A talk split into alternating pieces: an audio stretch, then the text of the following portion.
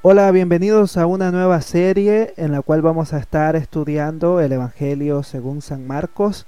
Es un privilegio poder compartir con ustedes y le pido al Señor que pueda ser de bendición, que pueda ser de utilidad para sus vidas y que nos ministre la palabra, nos edifique la palabra por medio del Espíritu Santo.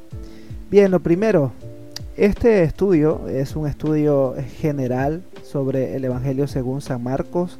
No vamos a detenernos mucho, posiblemente en algunos asuntos exegéticos.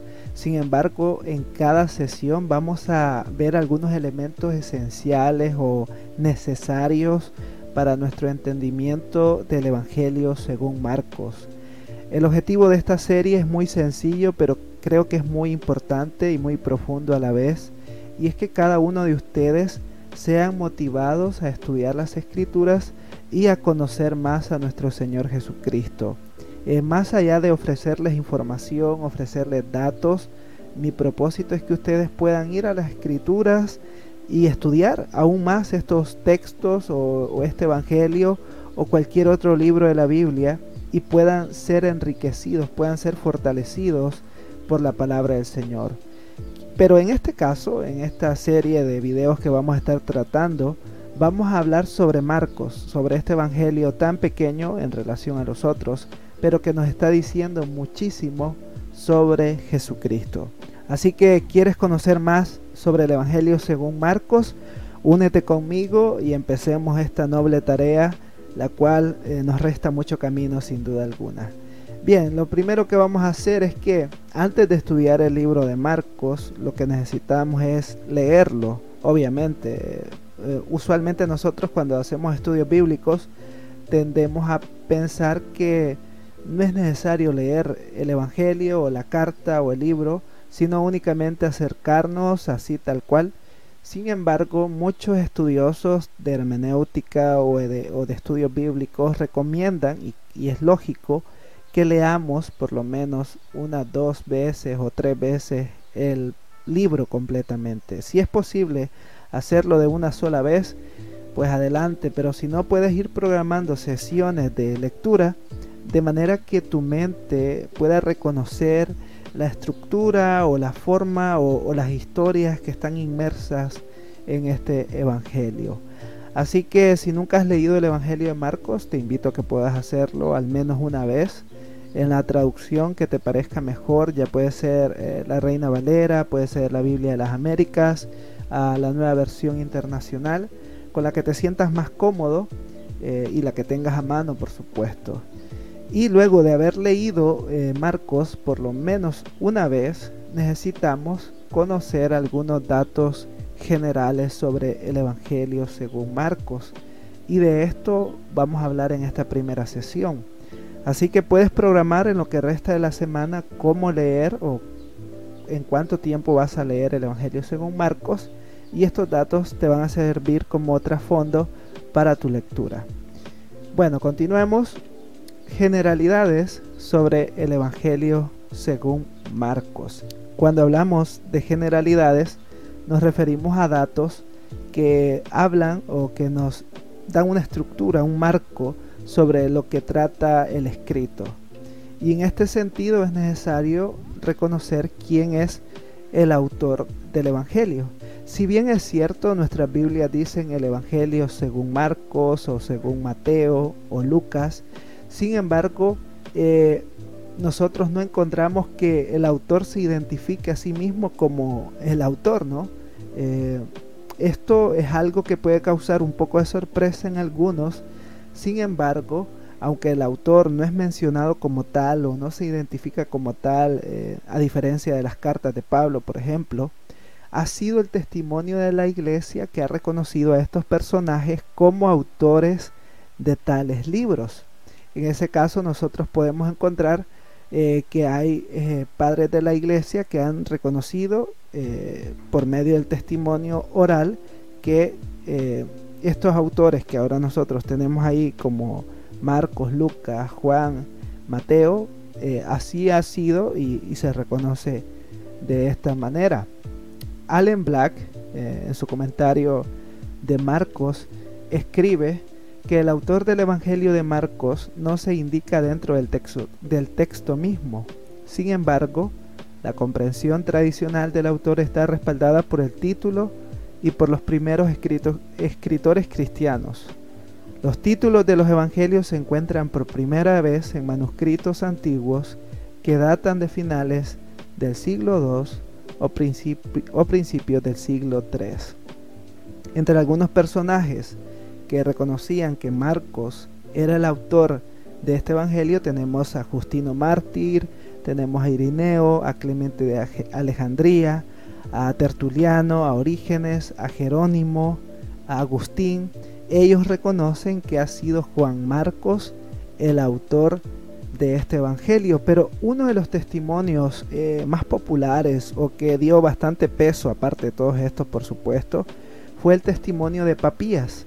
Papías era un obispo de Hierápolis, eh, de quien no se tiene mucho escrito, ya que son fragmentos que actualmente tenemos eh, de este autor.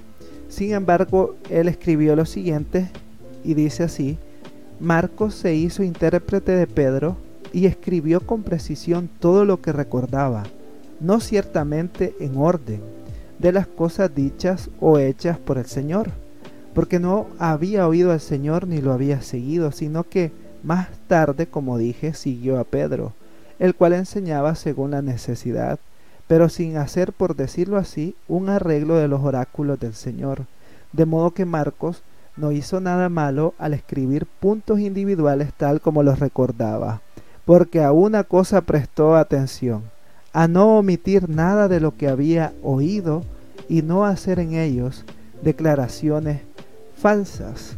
Este testimonio de Papías, aunque cuestionado por algunos eruditos actualmente, eh, sin embargo nos ofrece un aspecto muy interesante sobre este Evangelio de Marcos que posiblemente en nuestra lectura podemos pasar por alto.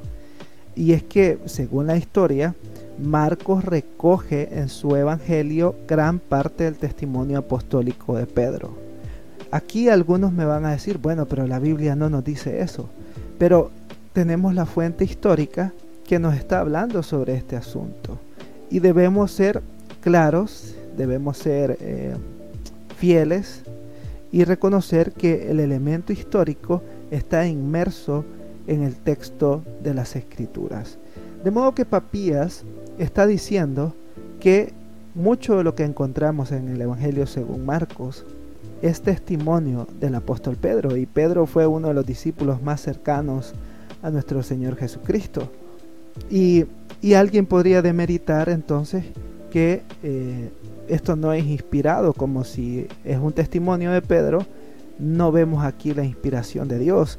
Sin embargo, eso sería una falacia, ya que al menos si lo vemos de esta manera, congruente, si reconocemos que Pedro da testimonio de Jesucristo, este testimonio es dirigido por el Espíritu Santo, porque el Espíritu Santo estaba sobre la iglesia y obviamente sobre el apóstol Pedro, y es el Señor mismo quien dirige todos estos asuntos para la edificación de su cuerpo, es decir, la iglesia, y para gloria de su nombre. Entonces no hay una contradicción, sino más bien un complemento entre la obra del hombre, es decir, Juan Marcos recopilando el testimonio del apóstol Pedro y el Espíritu Santo dirigiendo a la iglesia o a los escritores a que esta recopilación fuese eh, la, mejor, ¿no? O fuese la necesaria para la edificación de la iglesia. Eh, en su comentario, eh, Carlos Morris, el comentario bíblico del continente nuevo, Marcos Carlos Morris, dice, esto explicaría por qué algunos lo han llamado el Evangelio de Pedro, así como otros llaman a Lucas el Evangelio de Pablo. Esa también sería la razón por la que Marcos incluye detalles tan íntimos que solo un testigo ocular podría haber proporcionado. Vemos aquí las citas como Marcos 1.29, 1.35, 5.41, 10.16, 11.21, 13.3 y 16.7. Así que hay una congruencia entre esta afirmación histórica y el mismo texto, ¿no? Y podemos decir que eh, no hay contradicción alguna. Bien, dicho esto, nos queda claro Juan Marcos es el autor de este Evangelio. Luego lo segundo es la fecha de composición. En cuanto a la fecha de este Evangelio existen varias eh, propuestas de fechas. Algunos lo colocan luego del año 60, algunos a mediados de los 60, 64, 63. Pero parece ser que la propuesta más aceptable entre los eruditos es que Marcos fue escrito a mediados de los 50 y luego fue reconocido por la iglesia y utilizado por Lucas, colocando así el Evangelio de Marcos como el Evangelio más antiguo de los cuatro. Y, eso es muy interesante verlo porque mm, si bien nuestra Biblia viene en un orden canónico, ¿no? Viene Mateo, Marcos, Lucas, Juan, pero cronológicamente Marcos es el, eh, es el Evangelio más antiguo en relación a los otros. Así que nos quedamos con este dato. Fue, fue escrito a mediados de los años 50 después de Cristo. Bien, los destinatarios y el propósito. Los libros de la Biblia tienen como un fin comunicar un mensaje a un destinatario original. Eh, nosotros, por supuesto, leemos la Biblia y, nos edifica, nos bendice. Eh, la palabra del Señor obra en nuestra vida a través del poder del Espíritu Santo. No obstante, este mensaje, estos libros, estas cartas, fueron escritos originalmente para, un, para una persona o para una comunidad de creyentes. En el caso del Evangelio según Marcos, es muy probable que haya sido escrito a lectores gentiles, eh, probablemente en Roma, es decir, una iglesia o un grupo de creyentes en Roma.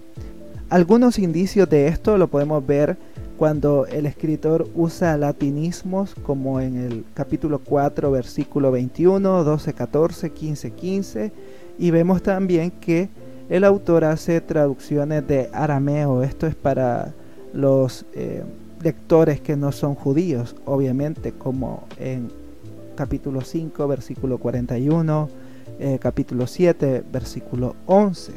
Entonces está escribiendo mayormente, o mejor dicho, está escribiendo a una comunidad mayormente de gentiles en Roma. En cuanto a esto, también Carlos Morris escribe que también en razón de sus receptores originales hay omisiones que por ser de carácter eminentemente judío no eran apropiadas para sus lectores. Solo en dos ocasiones, en Marcos 1, 2, 3, 15, 28, hace referencia a profecías del Antiguo Testamento. Asimismo, Marcos se ve obligado a explicar las costumbres judías que debe mencionar, como el lavado de las manos, el tiempo de la Pascua, la víspera del sábado y el sitio o ubicación de algunas cosas.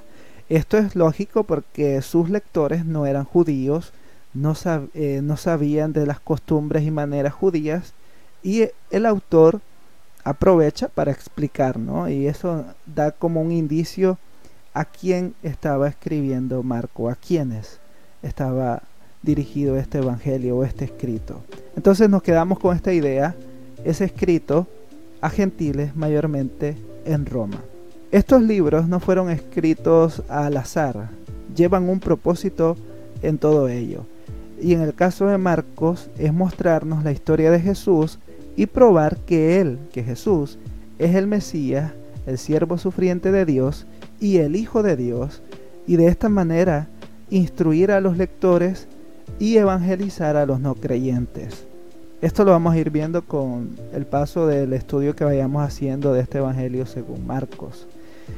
Y esto nos va a llevar a tres grandes asuntos del Evangelio de Marcos, que son Cristología, el discipulado y el conflicto cósmico.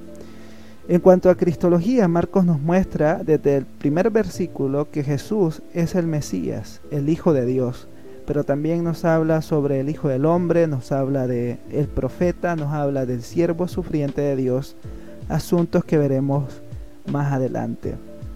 Jesús como maestro da ciertas instrucciones a sus seguidores de cómo vivir, es decir, eh, el Evangelio de Marcos es muy práctico, vemos acción, por eso encontramos generalmente verbos de transición o palabras de transición como entonces, seguidamente, porque hay mucho movimiento, hay mucha acción, Jesús está tocando, Jesús está hablando con gente, Jesús está instruyendo, comisionando a sus discípulos para la misión. Y por último, el conflicto cósmico es evidente en los exorcismos y sanidades que Jesús realiza. Vemos a Jesús expulsando a demonios, sanando enfermos, y esto habla de un antagonismo, de una lucha contra los poderes de las tinieblas, y vemos ahí a Cristo venciendo, Cristo Víctor. Y todo esto, los exorcismos y las sanidades, son una señal de que el reino de Dios ya está aquí. Es muy interesante, si, si nos ponemos a pensar, es muy interesante ver lo que Marcos nos está enseñando en este Evangelio. De modo que hemos visto hasta acá tres asuntos, quién es el autor, la fecha de composición, los destinatarios y el propósito del Evangelio. Con estas pequeñas cosas ya tenemos un trasfondo para acercarnos al texto y tratar e ir estudiando, ¿no? Tratar de comprender qué es lo que el autor nos está mostrando y tratar de asimilar el mensaje para nuestras vidas. En el próximo video, si Dios permite, estaremos hablando sobre Marcos capítulo 1, versículo 1 al 8, que es donde ya comienza el mensaje del Evangelio, de las buenas nuevas, y sin duda que será de mucho provecho. Espero que este primer video haya sido de interés para ti y que te motive a estudiar el Evangelio según Marcos y que te hayas unido a esto me ilusiona bastante. Espero que podamos llegar hasta el final y poder gozarnos estudiando la palabra del Señor.